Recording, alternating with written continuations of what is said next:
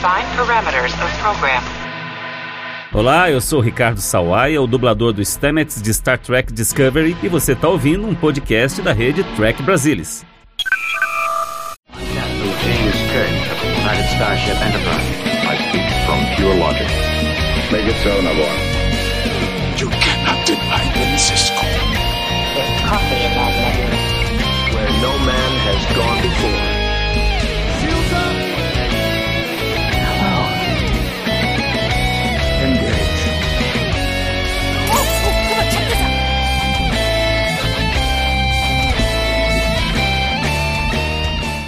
Olá, muito boa noite, seja bem-vindo a mais um Trek Brasilis ao vivo. Vamos discutir o episódio 4 da primeira temporada de Lower Decks, Moist Vessel. E hoje, a bordo para discutir esse episódio, estão aqui comigo o Carlos Santos. Tudo bom, Carlos? Boa noite. Boa noite, Salvador. Obrigado aí pelo convite. E vamos bater mais um papo aí sobre esse, esse quarto episódio de Lower Decks. Obrigado aí pelo convite. É isso aí. A Stephanie Cristina rapidamente se tornando uma veterana do TB ao vivo. Bem-vinda, Stephanie. Obrigada. A segunda vez é tão especial quanto a primeira. Ah, aí sim, aí gostei. É isso mesmo. Tem que fazer aí o social ajudar a gente a elevar a moral do programa, pô. e a Roberta Maná de volta aqui pela primeira vez para falar sobre Lower Decks. Bem-vinda, Roberta. Verdade, obrigada. Boa noite. É isso aí, gente. Bom, vamos começar aqui o nosso debate deste episódio que talvez tenha sido, não sei se o pessoal vai concordar comigo, o mais sério dos quatro que nós vimos até agora. É isso, fomos todos iluminados aí pelo koala cósmico e agora é hora da gente discutir primeiras impressões gerais desse episódio. Esse episódio que eu senti, pessoal, tem um tom um pouco diferente dos outros. Eu não sei se para melhor ou para pior, acho que a primeira, primeira coisa que a gente pode propor aqui é a questão do ritmo. Vocês sentiram que desceu legal? Para mim foi um pouquinho mais lento. Teve aí umas doses de Star Trek Reunião. Não sei o que vocês acham, o que vocês acham disso. Vou começar pela Roberta que está fazendo a estreia no, no debate de Lower Decks, Roberta. Eu, eu gostei muito do episódio, eu não senti muito essa diferença, assim, o que eu acho é que essa, essa coisa das reuniões é, de que tu falas, talvez, é, talvez até seja uma, uma ideia dos próprios roteiristas de mostrar o quão chatas são aquelas reuniões intermináveis, que eu não acho chatas. né? Adoro, adoro uma cena de reunião da Janeway, do Picard, todo mundo lá conversando. É, mas eu, eu não senti muito essa diferença, assim. Eu achei, achei o episódio com muitas coisas é, acontecendo. Eu achei bem. Achei divertido como os outros. É, eu acho que nesse até, inclusive, ri mais do que no, no episódio anterior. Olha só. E você, Esther? O que, que você achou? Em questão de comédia, eu senti o contrário. Nesse eu ri um pouco menos, mas ainda assim eu me diverti bastante. Eu assisti ele no, na quinta-feira, no mesmo dia que eu assisti um episódio de, de The Next Generation, e eu me é, primeiro assisti o de The Next e depois assisti o Lower Decks. E eu me senti zonza, porque TNG é tão paradinho, ainda mais que tá na primeira temporada, e Lower Decks é muito rápido. Aí eu fiquei até, eu tive até que parar, eu, pera, tá, muita informação agora, eu já tô ficando até tonta. Mas achei divertido de hoje, acho que é legal. E você, Carlão, qual foi teu feeling aí? É, para mim não desceu muito bem, não. Eu talvez seja um problema de, de setar expectativa, né? Eu realmente comecei a ver o episódio, o episódio ele, ele é realmente bastante sério. É, e até pelo começar pelo tema né, da nave geracional, que é um tema recorrente, sci-fi. É, a, a missão não é uma missão é, irrelevante, ela tem importância. Então começou a sair um pouco daquilo que a série plantou nos, na, nos três primeiros episódios. E aí eu, eu te, confesso que eu tive uma dificuldade para me adaptar com isso, porque eu esperava uma coisa e veio outra. Beleza, assisti o episódio todo tal. É, e aí, bom, deixa eu fazer um, uma revisitada aqui. Eu vou olhar como um episódio sério. Como episódio sério, ele tem problemas, né? Começar pela aquela questão da, da, da, do comportamento da Mariner, que no, nos três episódios anteriores tá, tava coerente com, com o que a gente tinha em tela. Mas para esse, se é uma proposta mais séria, já, já não fecha tanto. E aí, eu não consegui achar graça, por incrível que pareça, os caras conseguiram fazer um, um, um trabalho que eu acho que é interessante, o episódio ele tem uma certa gravidade o tempo todo, então eu não conseguia, dentro daquele contexto, achar graça é, na, quando as coisas aparentemente tinham esse contexto de, de fazer piada. A única hora que eu, me, que eu achei engraçado foi a hora que o Boiler dá aquele ataque, não, ela está sendo promovida e, e tal. O restante da, do episódio, eu, eu, eu não consegui me encaixar, né? Quando eu tento olhar para o episódio como uma coisa mais, mais informal, ele, ele não funciona. E quando eu tento olhar para ele como uma coisa mais séria, ele tem muitos problemas. Então, para mim, esse episódio não, não, desceu tão bem quanto os outros, não. Eu tô um pouco pé atrás com ele. É, a, a minha sensação, gente, foi assim: é, eu, eu, sentia muito, de uma forma muito equilibrada, a coisa é, Rick and Morty, a nova geração, meio a meio. Esse eu já senti tipo 70% a nova geração e 30% Rick and Morty. O que a rigor não é problema nenhum, mas o que sobra de Rick and Morty, quando você tenta integrar com 70% de a nova geração, fica um pouco esquisito. Fica um pouco esquisito. Então a postura do capitão, primeiro é o capitão super ultra sério lá, o tal do Durango, ele que aponta a delicadeza do processo, aí ele que zoa o próprio negócio por causa de uma ciumeira que não está muito bem fundamentada, não está muito claro onde que a, a Freeman tá, tá crescendo tanto para cima dele a ponto dele se incomodar. A gente vê outras coisas também que me, que me causam certo ruído. Eu até gosto, eu gosto da coisa tongue in cheek. Eu acho que a, a Mariner tá bocejando a reunião inteira. É uma crítica fantástica, na verdade. Do tipo, olha aqui, vocês gostaram disso aqui, meu? Na verdade, isso aqui é, é boring, é, é devagar. E assim, eu entendo a Roberta e eu gosto de reunião. Calma, gente. Eu gosto de reunião, eu gosto de Star Trek reunião. Mas o que a gente tem que ver é o seguinte: uma série que se propõe a trazer uma nova linguagem, buscar um novo público, o único jeito de você incluir Star Trek reunião é ter esse ponto de vista do meu moleque assistindo e falando, nossa, mas eles vão ficar conversando aí e tal, e não sei o quê. E eu acho que isso ele, ele traz. Mas ao mesmo tempo, tá bem naquela divisa, tipo, estamos rindo com Star Trek ou estamos rindo de Star Trek?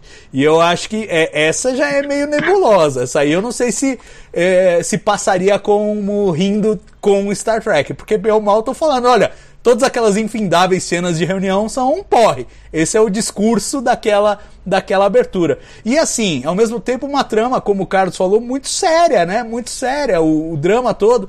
E eu acho que assim, eu senti oportunidades perdidas. Da gente ter um pouquinho de continuidade. Eu acho que não precisava ter dado o reset button no final do episódio, tanto na promoção da, da Mariner como na, na nave que é consertada magicamente. E eles realmente têm essa, aquela coisa de novo, é mais um trope ali da, da, das séries antigas. Tipo, não, tem que resetar tudo e tudo volta pro, pro começo no final do episódio. Eu não teria feito essa opção no lugar deles. Mas ainda assim, é, eu falo isso aqui, parece que eu tô achando péssimo. Não. Eu me diverti pra burro. Achei o episódio super divertido. E ele propõe, gente, uma discussão que eu acho interessante, que estava pendente na série desde o começo, que é a relação entre a Mariner e a mãe dela que está rolando ali. E, na verdade, propõe a ideia aí de que tem um lance de super proteção, que no fim a, a Mariner é uma rebelde porque está tentando escapar das garras da mãe super protetora. Eu queria perguntar se vocês acham que essa história é, ressoou bem, como é que vocês encararam esse ângulo em particular da relação da, da Mariner com a Capitão Freeman. Vou começar pela Stephanie, a nossa psicóloga em formação aqui. Ah, Stephanie tá caída. Cadê você, Stephanie? Oi! Oi, voltei. é que a conexão tá um pouquinho ruim, mas já tô de volta. ouvi... Essa da. Ah, pode falar. Você ouviu minha pergunta? Sobre... Eu ouvi sim. Então, beleza. A da Mariner e a Mariner. Pra mim ressoou bem. Eu achei, eu já tava curiosa para ver o que, que pegavam entre elas. E eu achei a mãe da Mariner, né, capitã no, caso, ela é muito centralizadora, isso é muito ruim. Eu achei interessante da cena que a Mariner ela reclama sobre a mãe tratar ela como criança, e a mãe ela fala que aí é porque a Mariner age, age como criança. Mas nem se ela fosse criança, eu acho que a, a capitã tinha que tratar desse jeito, porque você tem que dar Uh, tem que dar espaço para os filhos crescerem, para eles serem autônomos, tem que dar autonomia. Então, se a Mariner é assim, eu realmente acho que tem grandes responsabilidades da, da mãe dela aí, no caso. Ah, eu achei interessante, no final, no final elas se resolvem, né? Então foi um esse momento de conflito e depois elas se resolverem mais ou menos, eu achei, eu achei que ficou legal. E você, Carlos, como é que você sentiu isso? É, eu acho que era esperado. Eu acho que a gente pegar só esse arco dele, delas ali, eu acho que, que é legal. Acho que ele é, é bacana. O maior problema é o, é o, é o, é o, é o entorno, né? Para mim, o entorno. Mas o, o que acontece com elas ali, eu acho que é interessante, acho que é esperado. Mas aí, de novo, eu começo a ter problemas com, com algumas coisas. Porque, assim, ó, até então, nos outros, nos outros três episódios a gente tinha uma situação que dava para explicar. Mas agora, é assim, fica claro, pelo menos claro, entre aspas, a gente não sabe também se tem alguma coisa escondida, mas que a, pela, pela Freeman ela tinha tirado já a Marin dali, não tira. Então por que, que ela não tira? Não acredito que ela não tenha como capitã, ela possa dar uma promoção do alferes para tenente e não possa transferir ela para outro lugar. E aí ela tem que cuidar, criar um estratagema. Então, assim, a coisa já começa e você tem que pensar em muita coisa para poder é, é, dar crédito pro, pro, pro episódio.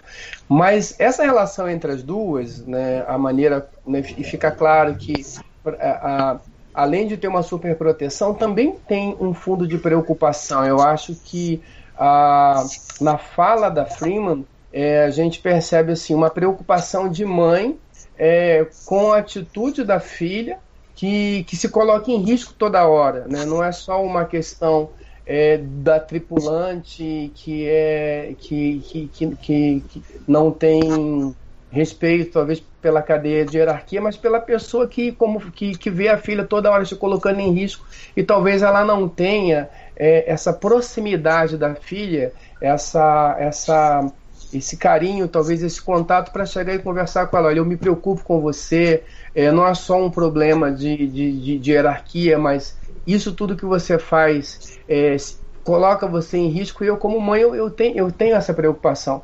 Então, acho que tem um subtexto disso daí, sim, na, na, na, na nessa, na, nessa relação ali entre as duas. E acho até que aquele, né, aquela brincadeira que elas, que elas fazem ali no final, ah, quer dizer que você leu o meu relatório de missão? Eu li, mas era só para te zoar e tal. Não, ela a, a, a, tem ali, dá a impressão que também tem uma certa é, é, admiração disfarçada, né, não declarada pela, pela mãe por parte da Marina. Eu acho que tem algumas coisinhas ali bacanas ali que dá para tirar da relação das duas. Acho que nesse ponto eu acho que o episódio até faz o papel dele. Eu não vi problema com isso, não. Acho interessante. Vamos ver como é que vai ser pra, pra mais para distante. O que também aí me, me, incomodou um pouquinho, nem você falou em, em Reset Bottom, é assim. Semana passada a gente já teve isso, né? A gente vinha ali no episódio em que o Hanson e a Marina pareciam que estavam se entendendo, aí no final, pum, dá um reset para zerar a relação de novo. Aí agora eles vão ali com a, a, a Freeman e a Marina já estão se entendendo no final, pum. Se isso virar uma fórmula, vai ser cansativo. Não pode toda semana. Ah, não, a, a, é, a gente está quase né, se convencendo que a Marina era aqui, ela, ela não é isso, e ela dá um jeito, fica chato. Então, a gente, eu quero esperar um pouquinho antes de criticar, mas isso me preocupou um pouco, né? Porque foi na sequência dois episódios com a mesma saída ao final dele. É, pois é, eu acho que já é um certo vício que eles estão pegando aí de seguir o, o, formato episódico assim de uma forma muito radical e talvez desnecessária. Roberta, essa coisa da, da relação dela com a mãe, é, é, o, o Carlos falou alguma coisa aí no sentido de que a gente sente o conflito, que, que por um lado elas querem ser mãe e filha, mas por outro lado elas são subordinado e capitão e, e, é sempre o jogo entre essas duas relações distintas e como você conciliar. E o próprio fato aí de que ela, de que a capitão supostamente quer tirar a Mariner da nave, teria poder para tanto, provavelmente, apesar do almirante e marido dela ter colocado a Mariner lá, provavelmente ela, se ela tivesse determinada a tirar, ela conseguiria tirar a Mariner da nave, mas tem esse outro ângulo aí da proteção. De certa maneira, a Mariner tá por perto, permite que ela faça esse exercício de, de proteção. Queria te perguntar sobre a sofisticação desses, desses dois personagens para aquilo que seria uma, uma, uma animação de comédia. O que, que você tem achado desse desenvolvimento? Então, eu lembro que no primeiro episódio, acho que tem uma cena dela, é, da Freeman conversando com o, com o marido, né? Ela dizendo, não, tira ela daqui. E aí acho que eles chegaram a combinar assim, não, olha só, tenta é, quando chegar no teu limite, aí sim ela vai embora, né? Então acho que teve, assim, no, no primeiro episódio uma, um papo nesse sentido, eu já não lembro mais muito bem quais eram os termos deles, qual era o limite que eles tinham definido, qual era o limite para Freeman mandar a Mariner embora, assim. Eu, eu me, me, me, identifico, assim, um pouco, até com a Mariner, nesse episódio especificamente, né, naquela coisa, tipo, de tá numa situação ruim, tentar, tentar fazer as coisas melhores, assim. E eu já trabalhei com a minha mãe. Nós já trabalhamos por mais de 10 anos na mesma empresa, ela como minha chefe mas a gente não tinha esse tipo de conflito. Mas eu consigo entender também, assim, até hoje eu vejo, sabe, eu vejo essa, essa, as tentativas da mãe tentando sempre botar, bra, sabe, botar asa para proteger a filha. Então eu, eu, consigo entender um pouco esse. Um, talvez o cuidado da Freeman, né? Essa, é, de toda forma, ainda a tentativa dela de não parecer que ela está é, privilegiando e nem que ela está tratando diferente. É, mas no final das contas, nesse episódio especificamente, ela trata completamente diferente, de uma forma bastante infantil, né? Como, como a Stephanie falou, bastante. É, que não se esperaria de, um cap, de uma capitana tratar dessa forma. Assim, ah, vamos pedir, ela vai ter que pedir para sair. É uma coisa bem, bem infantil, na verdade, das duas, né? a, a Mariner, ela também parece que ela tem. É, talvez ela enxergue na mãe uma vontade muito grande de ascender, de é, aparecer para os seus superiores, para ter missões mais importantes. Então, acho que ela tem. Acho que a Freeman ela tem uma coisa muito exacerbada, assim, de querer aparecer muito, de querer ser notada. E aí a Mariner parece que vai para o lado oposto, né? Que também que às vezes é natural dos filhos, né? Tipo assim, enxerga o pai num, num extremo e aí quer ir para outro extremo, enquanto na verdade né, o ideal me parece que é tentar pegar o melhor é, e, e, aí a Mariner ela também acaba sendo muito infantil nesse sentido, né? Mas enfim, eu acho que é uma história que está muito bonitinha, ela tem, é, ela tem os exageros, que é o que se espera de um desenho, né? Quer dizer, a gente não, não dá para imaginar que um desenho animado vai ser uma história tão é, sofisticada em termos de, de diálogos e de situações quanto uma série, né, tipo um, um, é, uma série do Picard, por exemplo. É, mas eu tô achando assim bacana esse desenvolvimento das duas. Acho que no segundo episódio a coisa ficou meio. Né, não, não tinha aparecido muito assim, então agora eu tô gostando. Eu acho que sim, é um conflito que tá se desenrolando bem, assim, né, para um desenho animado, assim, eu tô achando, tô achando divertido, assim, com seus exageros, mas que eu acho que são naturais de desenho.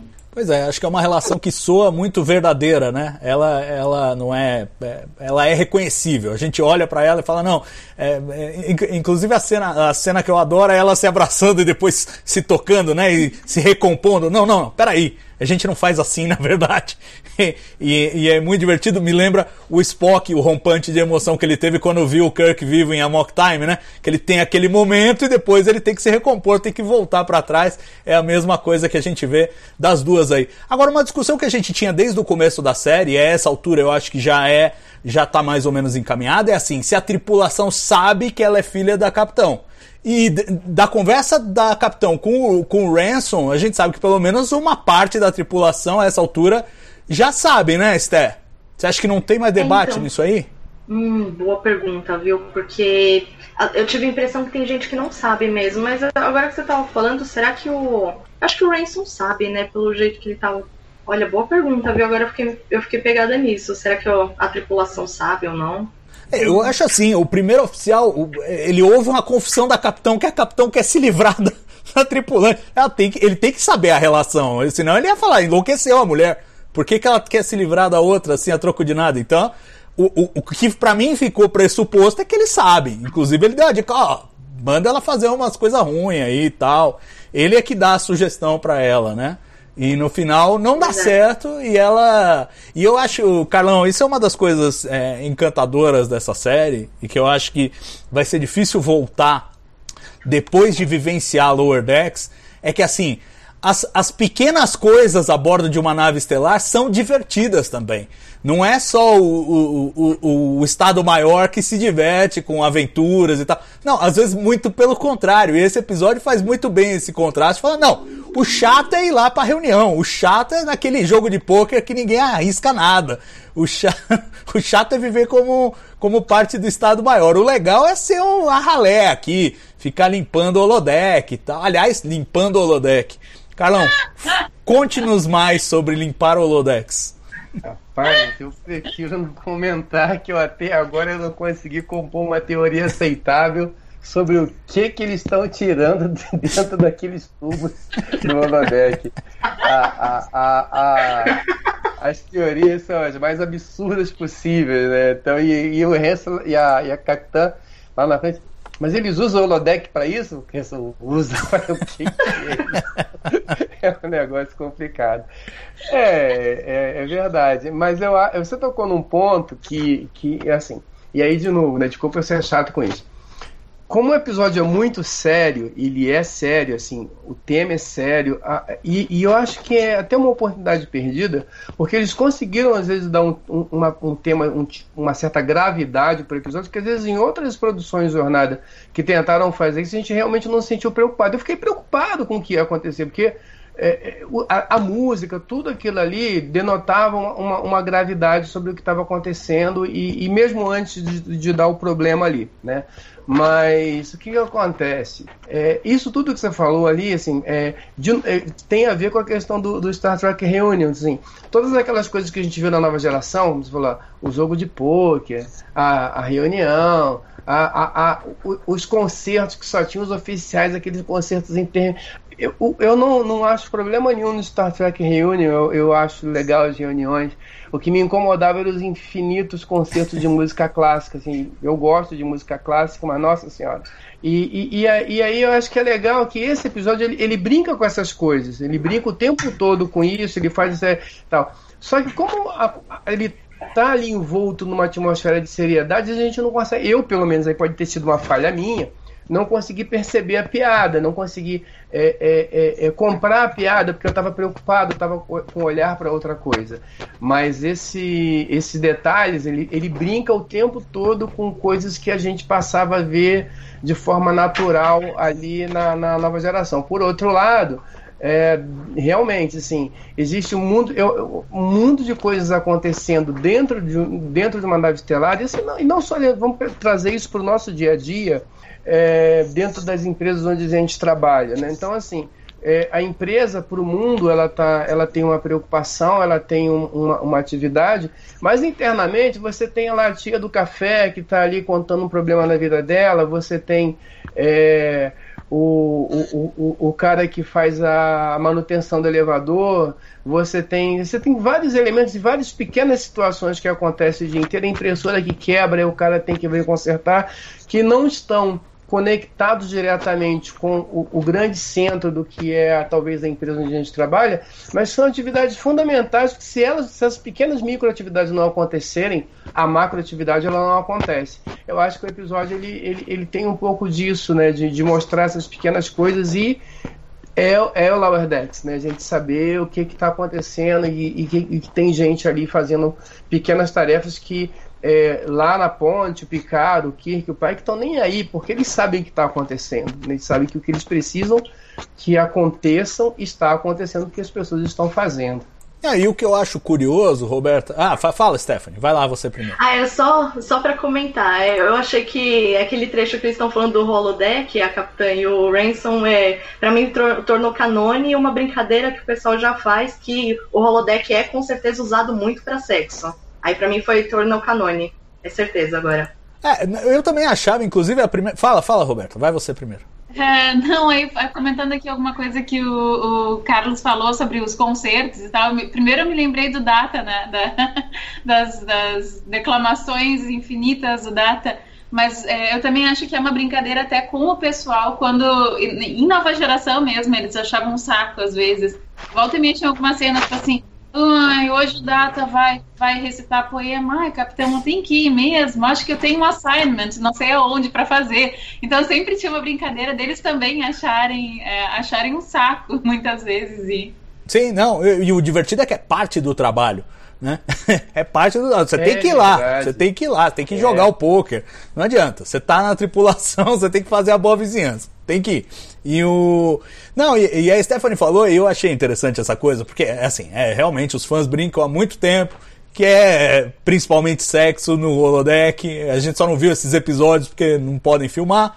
Mas esses são esses os, os principais usos. Agora, o engraçado é que eu acho que eles confirmaram sem confirmar de novo. Eles fazem a mesma brincadeira, só que com outro subtom, do tipo, ah, é isso mesmo? É, é isso mesmo. Mas é isso mesmo que? Eles não falam o que é. A gente continua estando só na nossa cabeça. Mas, mas de um jeito diferente que eles enfatizam isso. Digamos, é uma brincadeira de cumplicidade com o espectador. Tipo, você sabe do que nós estamos falando e nós sabemos do que estamos falando, mas ninguém vai falar, na verdade. É, verdade. Muito bom. Agora, aí temos a, a trama B desse episódio, que é Atende. Só o nossa do Carlão já me deu vontade de ouvir o que, que ele achou. Porque assim, Nada. eu a- na primeira na primeira reação, e de novo, é, existe esse contraste. Eu morri de rir com aquele bagulho todo. Eu morri de rir. Mas pra uma coisa que quer ser canônica e tal, hum, hum, sei lá, não foi um passo ou dois além. E eu pergunto assim, de forma. De forma. é, assim. se- Sem pré-julgamento. Se eu precisar defender que não, é cânone, funciona, encaixa tal, dá pra. Eu acho que eles mesmos se defendem quando falam, ah, tipo o Kill, tipo o Viajante. Eles mesmos no roteiro já falam, ó, já vimos isso, não vai sacanear com a gente. É Porque já, já apareceu e vocês não reclamaram. A diferença é que dessa vez vai ser engraçado. É só isso, né? Mas vocês não acham que forçou um pouquinho a amizade? Roberto. Ah, ah, vai, Roberto. É, eu acho, assim, eu, eu- é que, assim, ó, eu gosto de algumas. O meu humor é estragado, tá? O meu senso de humor é completamente estragado e eu tenho, tipo assim, um espectro muito pequenininho que eu gosto, que me faz rir. É, tanto que, assim, esses episódios de Lower Decks eu tô achando engraçados, mas pra mim engraçado não é, tipo, dar uma gargalhada, entendeu? É só. É isso, assim. E, e eu gosto de, de poucas séries de humor que são tipo Modern Family, Seinfeld, aqueles filmes tipo Quem Vai Ficar com Mary, essas coisas assim, muita, eu já não gosto, sabe? Mas todas essas séries, elas têm em comum uma coisa, é, Friends também tem isso, assim, que tu pega uma situação que não tem nada pra dar errado. E eles conseguem chegar num ponto tão absurdo que dá errado, sabe? É, e, e assim, às vezes isso me incomoda porque me parece uma preguiça de roteirista, sabe? Tipo assim, ah, como é que a gente vai fazer essa cena dar errado? E aí tu pega, tipo assim, Murphy tu maximiza a lei de Murphy, sabe? E aí fica um negócio assim que fica super forçado. Mas assim, mesmo assim, eu, eu me lembrei, eu tava vendo aquela cena e eu lembrei de um episódio de Seinfeld que é, eu acho que era o George que tinha um chefe que tinha uns tacos de golfe que valiam milhões, milhares de dólares, ou, ou era Helena, não sei, alguém lá. E aí a pessoa conseguiu estragar os, os tacos de golfe, os tacos estavam dentro do. E aí aconteceu alguma coisa com o carro, e uma perseguição, e os tacos voaram pelo carro, e não sei o que. E eu fiquei parada assim pensando, nossa senhora, é um. É, é um passo além, sabe, do que eu tava preparada pra... Mas é que são aquelas coisas, tipo assim, tu já sabe que vai dar errado, sabe? Alguma coisa vai acontecer, nada pode dar errado, mas alguma coisa vai acontecer e vai dar errado. Então, assim, é uma coisa que às vezes me cansa um pouco, mas eu respiro fundo, porque tem várias séries que eu gosto e que fazem isso, então eu respiro fundo. Mas, de fato, eu acho que não, não, não precisava. e, e atende, vai no replicador e pede areia temperatura ambiente. Pra refazer o negócio. Porque no replicador você sempre tem que falar a temperatura do que você quer o negócio, né? Então ela pede areia temperatura ambiente. Stephanie, funcionou pra você essa sequência do começo? Ainda não vamos falar, vamos, vamos primeiro abordar essa, essa chegada da Tende, depois a gente fala da ascensão em si, que eu acho que também é um assunto interessante. Mas o que, que você achou aí dessa, dessa falsa encrenca, né? Ela ansiosa pra participar da cerimônia e pff, esculachando com tudo lá. É, assim, a- o negócio já começou errado pra mim quando isso é uma tarefa, né? A pessoa tá lá, qual é a minha tarefa? Eu vou observar um cara que vai fazer ascensão. Eu, hein? Assim, Cara, então assim, como é que tem uma pessoa que a tarefa dele dentro da nave estelar é, é, é ascender, né? Então, e aí tem lá um monte de gente que tá lá fazendo. Hum, assim, se esse cara tá ali na nave, ele tem um tripulante que tem uma função qualquer e faz alguma outra coisa e tal, e, e, e, a, e atende. To, to, toca, topa com ele fora do horário de trabalho do cara, tudo bem. Mas ela recebe a tarefa dela vai ser acompanhar. E tem mais gente fazendo lá. Isso para mim não, não, não, colou direito. É, para usar a expressão que a Roberta falou, para mim é preguiça. É, e aí, a partir daí, todo o outro restante não funciona. E, e eu achei. É, atende muito over, né? É, e, e talvez de novo seja a minha expectativa. Eu acho que ela é, tá dentro do que a gente espera, do que a gente conseguiu, ou pelo menos eu consegui ver até agora do perfil psicológico da Tende, ela tem essa necessidade ali da atenção, ela tá mais pro, pro, pro restante do, do episódio, pro segmento como um todo, eu acho assim, a coisa evoluiu de uma maneira muito rápida que eu não consegui realmente me interessar pelo que estava acontecendo, não consegui me interessar pelo que, pelo que aquilo representava. Em algum momento ela chega e fala: Ah, não, o problema sou eu, eu preciso que as pessoas gostem de mim. Eu acho que o, o a, a, chave de todo esse mini arco da Tende era mostrar essa fragilidade que ela tem. Mas isso está imerso em tantas outras coisas que acaba meio que você tem que, você tem que procurar, você tem que pescar isso ali dentro. Eu tive que pescar. Então foi um negócio que para mim foi cansativo ver esse pedaço da Tende dentro do, do, do, episódio como um todo. Acho que foi a parte mais cansativa para mim. Porque as outras partes, a relação da Marina com a mãe funciona, a, todo o contexto do episódio é, é, é interessante, né? embora não, não esteja alinhado com a série, mas ele é bem feito a, a, as cenas e tal, a, eu achei bem interessante. Mas essa parte com a Tende eu não, eu não consegui me, me, assim, me alinhar com ela, não. Para mim não desceu bem. E você, Sté, o que, que, você achou? E o que, que, você acha da Tende como personagem e esse momento dela e essa necessidade de agradar patológica que ela tem? Me identifico. Mas eu gosto dela porque o que eu achei interessante é que a gente viu melhor três personagens, né? A Mariner e a Capitã e a Tende. Eu acho que... Travou. Uh. Vamos, vamos esperar ela voltar aqui. Vamos ver. A minha conexão também tá lenta, tá dando umas paradas aqui de vez em quando. É, acho que já foi. Assim que ela voltar, a gente pergunta de novo. Mas. Vamos falar um pouquinho da Ascensão. Então, é, é engraçado, né? Na, na, minha primeira assistida, essa, essa, esse segmento desceu levinho. Ele tem algumas coisas que você fala assim, pô, os caras estão exagerando. Mas eu dei muita risada. E eu acho assim, eu acho que você fazer essa coisa da ascensão espiritual e falar, ó, oh, peraí, na verdade, se você vai se transformar numa forma de energia, pode não ser legal. Porque tem toda aquela coisa da evolução espiritual, que vai ser, não sei o que pode, pode ser uma droga no final. E, e o cara, o medo que ele tem, eu reconheço muito. Porque se eu também fosse virar uma forma de energia e, e, e, e, me juntar ao cosmos e de repente vem um koala gigante que significa alguma coisa, eu, eu também teria muito medo. E falando mesmo, que não é isso, não é isso que estava combinado. E eu adoro essa brincadeira que é um pouco reversão de expectativas, né? Que é uma coisa que eles fazem muito na série, que é tipo, ah, não, ó, se fosse levar a sério, o viajante ia virar uma coisa, desaparecer, aquele momento místico. E aqui é uma desgraça, cai só as botinhas dele lá no final. Puf. boa sorte aí, virando um com o universo. É, boa, boa sorte sendo tudo, né? Aí, a, a, Stephanie voltou. Stephanie, você tinha dado uma caída aqui. Fala, continua oh, falando. Né? Não, continua falando o lance da, da Tende, da, da, tua identificação e como é que você viu essa, essa sequência aí. Caiu de novo. Tá, tá muito. E azarão. É, tá difícil aqui essa parte. Eu fiquei muito curiosa para saber da, da identificação da Stephanie. Pois é, pois é. E isso era uma coisa meio também. É, é engraçado como eles brincam com todas as, as, as, rotinas aí, né? A própria nova geração sempre tinha isso, o tripulante que tinha uma cultura diferente e tal. Normalmente era o Worf que pagava esse pato, né? É, mas, mas sempre tinha um assim.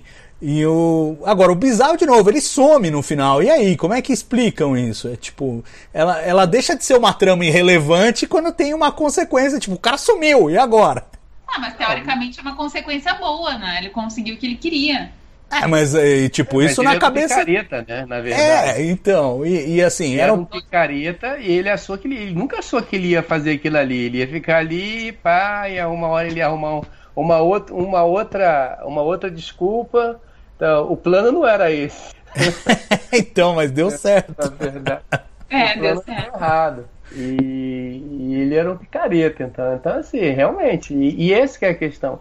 Esse episódio tem várias consequências, né? A, a, a- eles perdem a Mercedes. A, a, nave é destruída, né? Eu não sei por que, que eles pegam o pessoal e transportam de volta para a nave antiga em vez de trazer para para Serrito, mas tudo bem, vamos dizer que não tinha espaço. É a solução de hora também. Mas assim, a outra nave é destruída, assim. É, ah, é um desenho animado, a gente passa por cima de umas coisas, mas assim, numa situação, né, se a gente pode chamar de real, que, né, quando eu falo real, a gente tem que tomar um cuidado com essa palavra numa série sci-fi, é, mesmo que fosse live action, mas assim, teria morrido gente ali pra caramba naquele, aquela, naquela situação. E daqui a pouco a, a, a, a está funcionando bem, graças a Deus, e a outra vai, vai, vai pro saco. Então, assim, esse episódio, episódio tem várias, deveria ter várias consequências, assim, sérias. E, assim, não me incomoda isso, porque a gente viveu de série clássica, a gente viu de nova geração, a gente viu de Voyager, assim, episódio, e teve gente reclamando de Picard porque queria que Picard fosse assim e reclamando. Então, não é essa a questão, não estou reclamando disso.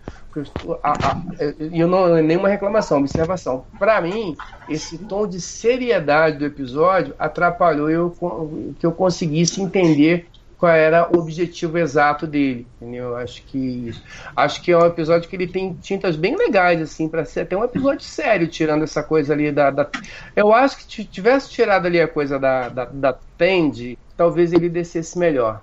Mas sabe que é engraçado que tu falas de ser um episódio sério e eu fico pensando assim, eu não consigo enxergar a seriedade. Quer dizer, claro, eu enxergo seriedade na trama principal, mas assim, eu não consigo ver essa seriedade no. Eu não sei se é todo o clima do episódio, se é.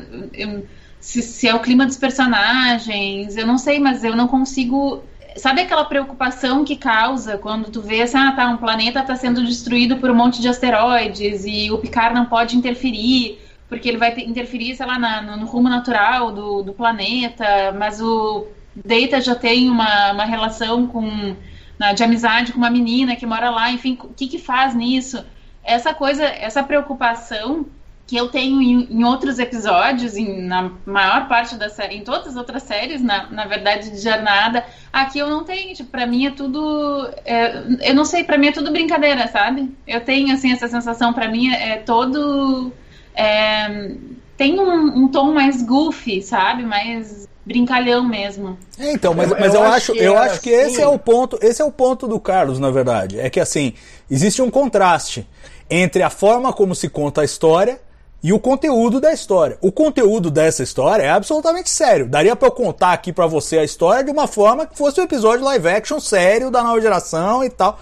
Dá pra contar. É o jeito que eles contam que fica engraçado. E isso pode criar um contraste que às vezes desce bem e às vezes talvez não, porque deixa muitas perguntas que se você olhar pelo lado sério, se você pensar, bom, o que, que eu vou levar disso aqui pro cânone? Vai, essa história aconteceu, eles encontraram essa nave e tal. Aí você pergunta, e aí, o cara sumiu e acabou, pronto, acendeu e tchau. Ou é, a, a- ausência de consequências, tipo, a, a nave mais uma vez é salva de maneira mágica e, e a gente, sei lá, não, eu, eu, acho assim, eu não tenho nada contra o episódico, nada. Eu gosto do episódico, gosto do formato episódico. Mas você não pode ser um escravo do formato. Do- nas duas pontas, tanto do lado episódico quanto do lado serializado. Você não pode, tipo, ah, essa história tem toda a cara de episódica, mas como estamos numa- num negócio serializado, vamos esticar ao longo de cinco episódios. Não, é, é estúpido fazer isso. E é estúpido o contrário também.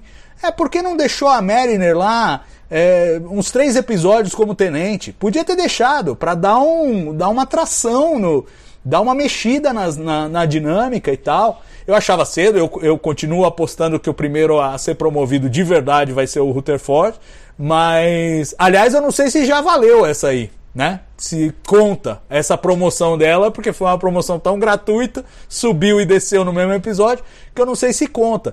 E eu acho que é isso que é, acaba sendo acaba sendo o lado ruim das coisas. É você tentar trazer coisas sérias e ao mesmo tempo usar esse reset forçado é, nelas. Mas eu quero, antes da gente passar para os momentos, eu quero ouvir a Stephanie falar da Tende. Acho que agora tá tudo certo. Mas da, da- eu gostei bastante, eu concordo com vocês. Tem algumas coisas no. eu- O episódio no geral é divertido, mas cabe algumas críticas. Mas eu acho legal ver, conhecer um pouco mais sobre ela. Aí eu espero depois conseguir também conhecer um pouco mais do Rutherford. Mas da Tandy eu gostei que ela é animada, ela tenta resolver as coisas do jeito dela, dá errado. Ela, ela tenta, nem deveria, talvez ela nem deveria tentar tanto assim. Quem sabe ela tenha aprendido um pouco no episódio. Ah, fico curiosa para ver como que ela vai se desenvolver depois. E mas no geral eu achei ele agradável mesmo. A parte da ascensão é muito engraçada. Eu achei, eu achei genial.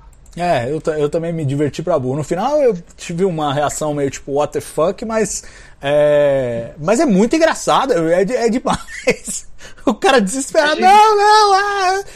E aí aparece o Koala, velho, o Koala rindo com uma cara de sacanagem, tipo, você se ferrou, você se ferrou na minha mão agora.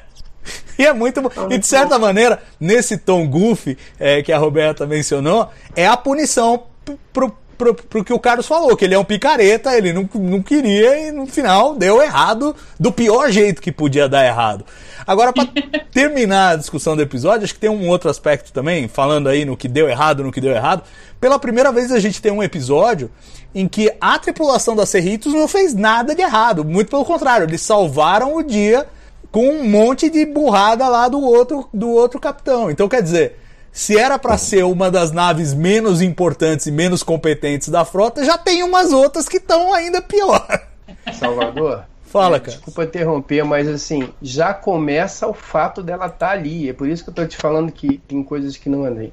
E, e, assim, é- essa ideia também de que a gente vai ter uma nave estelar só para levar presentinho pro, pro, pros vampiros motoqueiro, não dá, né? A gente não dá para gastar dinheiro só com isso. Então, é claro que ela vai ter eventualmente missões mais importantes, mas aquela era, no contexto de episódio sério, uma missão importante para uma nave importante. Entendeu? Não é uma coisa eventual. Ah, achamos aqui uma nave geracional e, e vamos lá. E fala, peraí, tá tudo bem que até o outro cara que teoricamente estava no comando da missão, mas é uma, é, é, é uma situação importante. E eu acho isso bacana. Eu não vejo também problema nenhum também, não, porque também não dá para apatetar demais todo mundo. As pessoas têm ali as suas. Não é assim, nem assim. Diria, diria que não, não, não dá para todo mundo ser número um. Não são os números uns, mas também não são essa coisa tão é, desnecessária. E a gente já teve alguns momentos em que foi necessário a, a tripulação tomar uma ação e ela tomou e conseguiu sair do outro lado. Eu achei, de uma certa forma, isso interessante, sim. Eu acho que enriquece bastante, porque uma coisa que me incomoda bastante em jornada, incomoda não só a mim, mas a todos, né, de uma forma geral, é, é, é, é como Jornada nas Estrelas consegue ter uma tripulação, os, os protagonistas tão excelentes e todo o restante é pateta. Né? Todo o restante só faz bobagem. Então, acho que, assim, a- por incrível que pareça, Lower Decks vai um pouquinho diferente disso daí. Entendeu? Nem todo mundo é tão pateta assim, não é só. o- o- o- as pessoas cometem erros, acontecem, mas não tem toda hora um almirante idiota que vai dar uma ordem imbecil, não tem um, um comandante idiota. Ah, tá, tem lá o capitão da Mercedes que faz a bobagem, mas acho que o pessoal da, da Serritz manda bem aí. É, e, e é meio estereótipo que o Telarita vai fazer uma besteira, né? Mas enfim, é ele que faz a besteira. Dessa vez a Cerritos está limpa na jogada. E eles fizeram uma escolha é, curiosa nesse episódio, que foi também é, tirar o protagonismo de dois dos principais personagens, né? A gente tem um lancezinho do Boiler, que ele vai lá e decide que tem que fazer tudo errado para ser promovido como a Mariner e joga café no, no colo do, do Ransom. E, e- do Rutherford nem isso, né? Ele, ele só serve ali para parceiro de diálogo da Tende, mas ele não tem um momento dele. Ele, é, acho que tudo bem, né? Eles fazerem, até melhor talvez, eles fazerem essas escolhas e priorizarem alguns personagens em vez de marretar todo mundo todo episódio, né?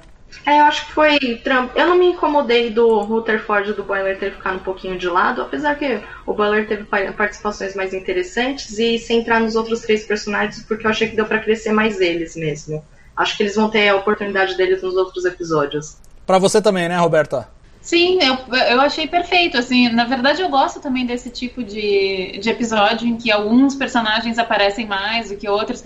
É, eu sempre lembro de Deep Space Nine, né? Que tem muito isso, assim, tem episódio que é do Dr. Bashir, e é isso. Né? E tem outros personagens que eu adoro que às vezes não aparecem em algum episódio, mas acho que daí tu consegue focar e tu consegue ter uma história bem desenvolvida, em vez de tentar dispersar demais e aí tu fica louco, assim, ah, meu aí o que tá acontecendo?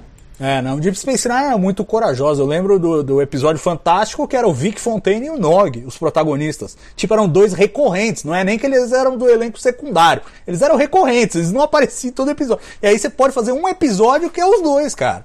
E funciona, eles foram corajosos nisso. E eu acho que é, um- é outro, de novo, é uma das coisas que não vale a pena você se apegar ao formato. Tipo, ah, tem que ter todo mundo. Não, pô, não precisa. Deixa um episódio, encosta aí o pessoalzinho, ah, esse você tem uma fala, e acabou. E pronto, só pra cumprir contrato. Eu acho, acho isso bem saudável. Gente, vamos fazer os, os momentos? Vamos começar pelo carimbo do Gene.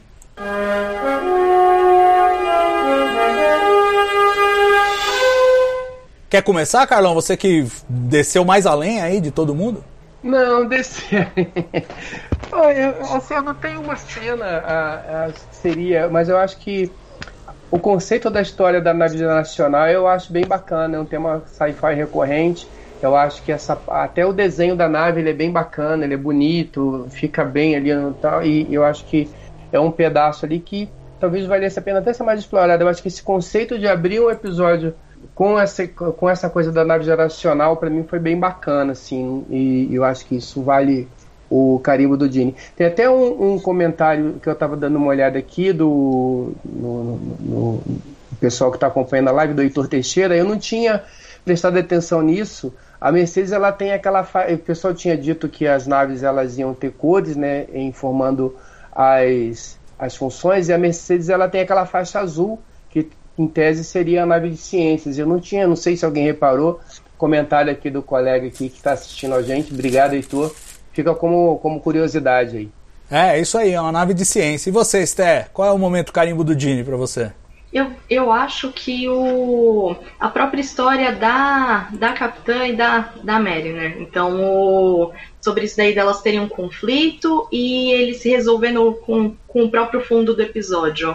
Se resolver assim, né? Elas tiveram aquele momento delas de, de se, se apaziguarem de certa forma, verem que elas têm alguma coisa em comum de certa forma, ou que tem como elas se darem bem de alguma forma. Achei isso bem Star Trek. E você, Roberta?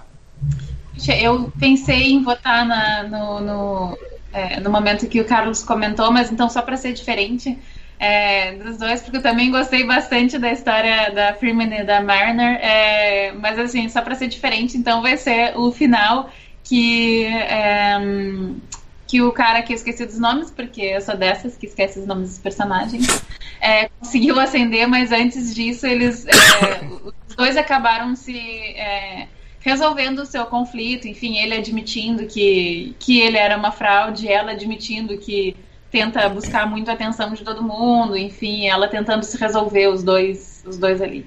É, e de algum modo ela conclui que eles são melhores amigos, porque eles são dois. Sei lá, é a coisa da cabeça da Tende. Eu acho maravilhoso a forma como ela pensa. Tudo é motivo para você se identificar com o outro. É a postura dela é essa, né? E eu acho, acho muito bonitinho mesmo. Mas eu, do- dos três que eu ouvi, ouvi com muita atenção. Mas eu acho que é. Eu, eu vou com o Carlão, é a coisa do high stakes. É uma história de high stakes, de altas apostas, de altos riscos. E o que mais me frustra, na verdade, é que eles tenham anulado tudo no final. Vai lá e aperta o botãozinho reset do. É o, é o momento, é o carimbo do Brennan Braga, né? No final do episódio. Se não fosse isso, porque realmente foi, foi uma história que você, se envolve. Você fala, pô, isso aqui é sci-fi, isso aqui é legal, não é os caras fazendo missões de segunda classe. Então é o que eu votaria também. Vamos agora para o momento chip de emoção.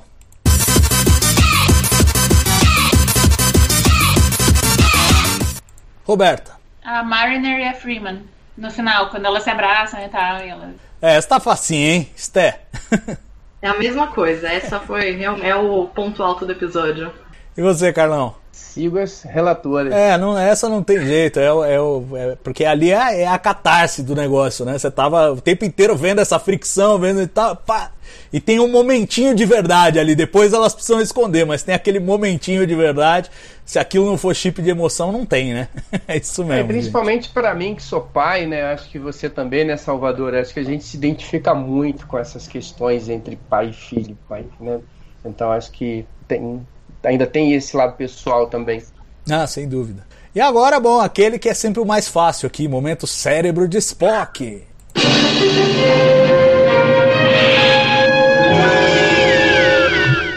Numa série que é escrita com DNA de cérebro de Spock. O que, que vocês têm pra destacar? Vamos começar pela Esther. Ah, eu coloquei aqui que é, esse eu achei um pouco difícil, porque nesse episódio até que eu ri bastante, mas eu não ri. Eu, eu se vou selecionar o Rutherford, eu não. Todas as vezes que ele apareceu, eu não ri em nada. Até as partes que era pra ser engraçado. Então acho que é ele hoje. Carlão, você, cara. Ah, o Koala. o Koala, eu, até entendi. Você fez uma boa defesa do Koala, Salvador. Tal, mas o Koala é o cérebro de Spock. Não tem como. Roberta.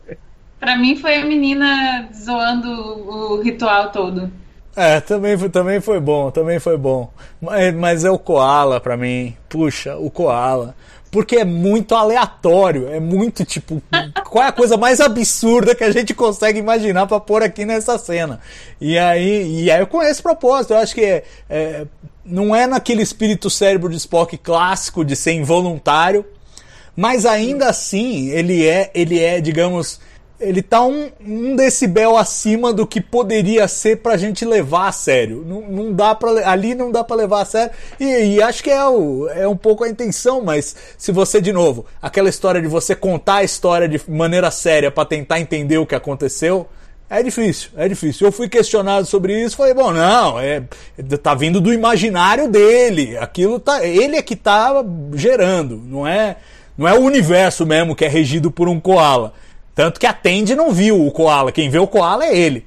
Então, é, foi assim que. Fala, fala, Roberto. Vocês não acham que pode ter alguma coisa a ver, assim, é, porque tem, tem, tem uma história de uma seita de pastafarianos, que eles. é, que é uma brincadeira, na verdade, né? Os caras criaram isso como uma brincadeira é, e querendo tirar foto de carteira de identidade com um negócio de aqueles de escorredor de massa na cabeça, aquela função toda. Vocês não acham que também pode ter alguma brincadeira relacionada a isso? Tipo, Ah, mas aí eles podiam ter ido direto e usado o monstro do espaguete voador, que é mais legal. E assim, porque pode ser. É tão É, o ridículo quanto. voador, É tão né? Porque é ridículo aleatório, quanto. entendeu? Tipo É. assim, a escolha do, do seu amigo imaginário é uma escolha aleatória. Então, tipo, pode ter sido assim, ah, tá, então em vez de ser Deus, em vez de ser um espaguete, em vez de ser um elefante, vai ser um koala, sabe? Pode ser tipo assim, ah, coloca ali uma palavra aleatória no Google, sei lá, no dicionário e vai ser aquilo, entende? Talvez, não sei. Ah, você acabou de evocar um exemplo ótimo pra encarar a sério isso, o, animal guia lá do Chakotay. Tem mais ou menos a mesma carinha disso aí, com a diferença que vezes mil.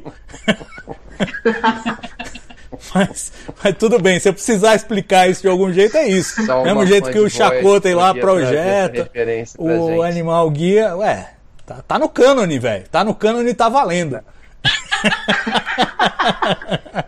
Verdade.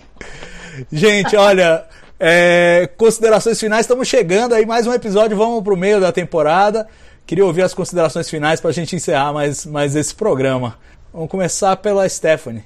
Olha, eu ri menos nesse episódio do que nos outros, mas ainda assim eu tô com. Eu gostei muito dele talvez ter sido um pouquinho mais sério e que eles estão preocupados em ter per- personagens consistentes, então acho que tô continuando muito, muito animada para os próximos episódios. E você, Roberto, é um bom momento pra você dar um panorama geral. Você que participou agora no quarto, conta pra gente o que, que você tá sentindo da série. Eu tô gostando muito, assim, eu não, não tenho aquela. é, Claro, nunca fica aquele. é, a- a- aquele plot segurando pra próxima semana, assim, mas eu tenho assistido toda quinta-feira quando sai o episódio, eu assisto.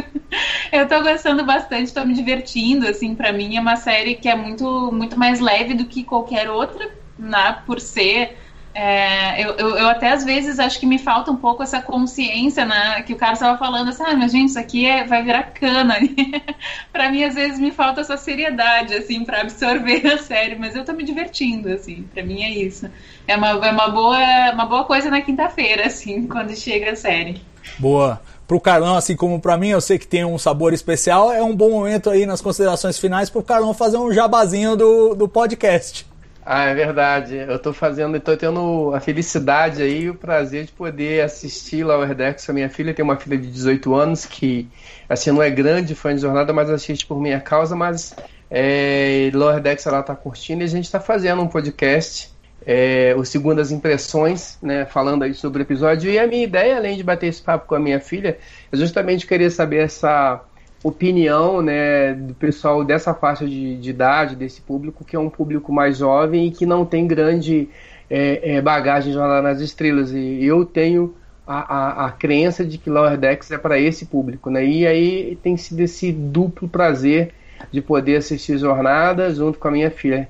Convido a todos, passem lá, ouçam, deem comentários, deem opiniões e, e, divulguem aí, a gente vai ficar bem feliz e de dividir essa experiência de pai e filho com vocês aí, de pai e filha com vocês. Obrigado aí pela lembrança, Salvador. É isso aí, o Segundo as Impressões tá na rede de podcasts do Trek Brasilis. Então você pode acessar em trekbrasilis.org ou é, buscar no Spotify, Deezer, onde você ouve os nossos podcasts. Queria agradecer a Roberta, a Stephanie e ao Carlos pela participação aqui hoje. Mais um domingo de Star Trek para nós. Obrigado, gente. Obrigada. Alô, Salvador. E agradecer a você aí com a gente, acompanhando mais um domingo aí para discutir um episódio de Star Trek. Naturalmente temos um encontro na semana que vem para discutir o quinto episódio, chegando aí a metade da primeira temporada de Lower Decks, que infelizmente ainda não tem veiculação oficial no Brasil. Mas a gente vai se virando aí pelo caminho, né, gente? A gente sabe onde onde, onde podemos encontrar todas as informações, inclusive aqui no canal do Trek Brasil. Se você tiver perdido, não está sabendo, a gente põe um vídeo da recapitulação de cada episódio é, às segundas-feiras aqui no canal. Então fique aí ligado, temos um encontro no domingo que vem. Um grande abraço, bom fim de fim de domingo e até a próxima. Tchau!